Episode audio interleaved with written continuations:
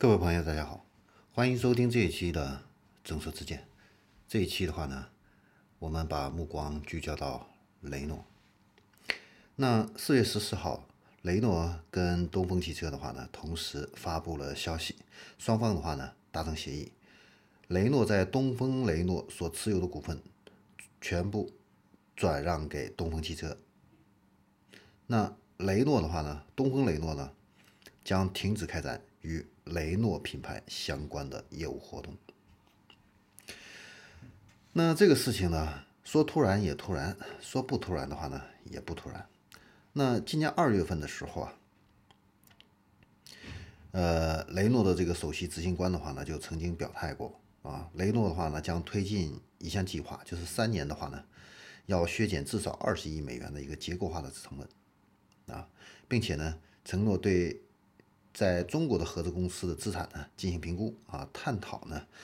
关闭工厂以控制成本啊，所以从那个时候的话呢，就有传言雷诺可能会退出中国啊。那后来的话呢，呃，也有媒体的报道呢说东风雷诺呢可能将进行破产清算呢，雷诺全面退出中国啊，但是都被雷诺呢相关人士给否决了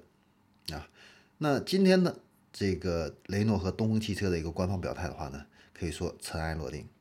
但雷诺呢，并不是说完全退出中国市场啊，注意啊，是雷诺的燃油乘用车完全退出了中国市场。注意是燃油乘用车。好，那未来的话呢，雷诺呢在华呢会把重心放在轻型的商用车和电动汽车领域。那轻型商用车呢，它会通过华晨雷诺金杯汽车的话呢，来进行一个业务的一个开展。那电动车这一块的一个业务的话呢，它是通过易捷特新能源汽车公司以及和江铃集团新能源汽车有限公司的话呢，来进行开展。那双方也都表示，那雷诺的话呢，退出东风雷诺汽车的话呢，双方其他的合作还会去进行。啊，也会加强呢，跟日产这方面的一个合作。那东风和雷诺的话呢，还会继续跟日产在新一代的发动机方面的话呢进行合作，继续给予东风汽车有限公司的这个柴油发动机的一个许可。那未来的话呢，东风跟雷诺的话呢，还会在智能网联汽车这方面的话呢。进行一个合作。我们来回顾一下过去的一段时间，雷诺所遭遇到的一个境况。那二零一九年的话呢，对于雷诺、日产和三联、三菱的这个大联盟来说呢，是非常艰难的一年。那一方面的话呢，呃，联盟的这个领导人啊，呃，卡洛斯·戈恩被捕，那联盟内部呢管理很混乱啊，销售下降。另一个方面的话呢，全球汽车市场呢，整体的一个行业呢，都是在下滑的。那到了二零年呢，这个新冠肺炎疫情的话呢，啊，又加剧了整个这个联盟的这样一个呃窘境。那根据雷诺集团的这样的一个财报显示的话呢，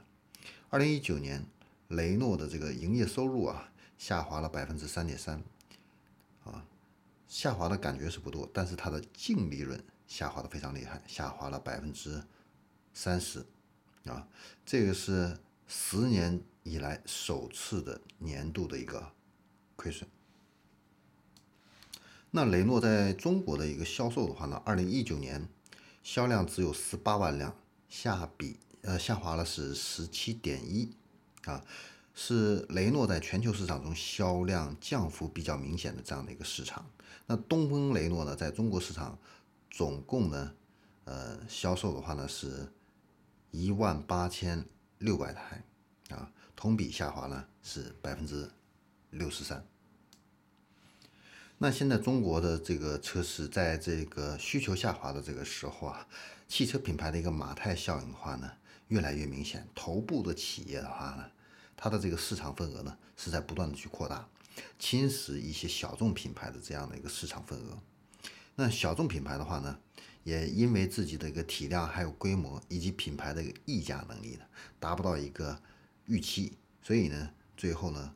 呃，也只能是黯然的退场。你比如说之前的铃木啊，那现在的话呢是雷诺。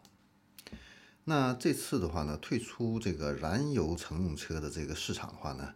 呃，未来呢，雷诺主要是聚焦于自己的长处。它的长处是什么呢？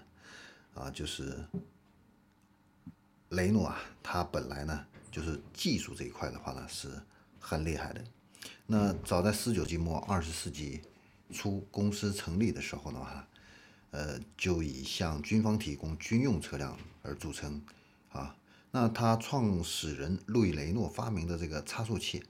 啊，让汽车真正具备了大马力、灵活、安全等方向上的研发的一个可行性。那雷诺的话呢，已经有一百多年的一个商用车的一个研发还有生产的一个历史。它的这个轻型商用车啊，在欧洲的话呢，实现过连续十九年销量冠军这样的一个记录。所以商用车这一块是它非常厉害的一个强项。然后它的电动车也是它的一个强项，它早在十多年前就开发这个电动车了，是欧洲整个电动车市场的开拓者和引领者。那它现在拥有是百分之二十三的市场份额，是欧洲市场的第一啊，特别是在小型的电动车方面，它有非常明显的一个技术优势啊。那既然有优势的话呢，它一定会在中国来布局自己的这个呃优势这一块。那二零一七年的这个八月份，东风汽车集团跟雷诺日产联盟呢就签订了成立新的合资企业的这样的一个协议。那这个合资公司是谁呢？就是易捷特新能源汽车公司。那这个易捷特新能源汽车公司的话呢，是东风、雷诺、日产。分别持有呢百分之五十、百分之二十五、百分之二十五的一个股份，啊，那截止到二零一九年十月份的话呢，东风新能源的官网上显示呢，这个易捷特新能源汽车公司现在已经建成了十二万辆的这样的一个年产能，啊，然后商用车这一块的话呢，早在二零一七年的十二月份，雷诺就跟华晨成立了华晨雷诺公司，啊，呃。来向这个轻型商用商用车的这个市场呢来发力。那此外呢，在二零一九年七月，雷诺呢还增资了十亿元，成为江铃集团新能源汽车的股东啊，呃，有百分之五十的一个股权。所以呢，雷诺这一次的一个减负哈，退出这个呃比较鸡肋的这个。燃油车的一个乘用车的话呢，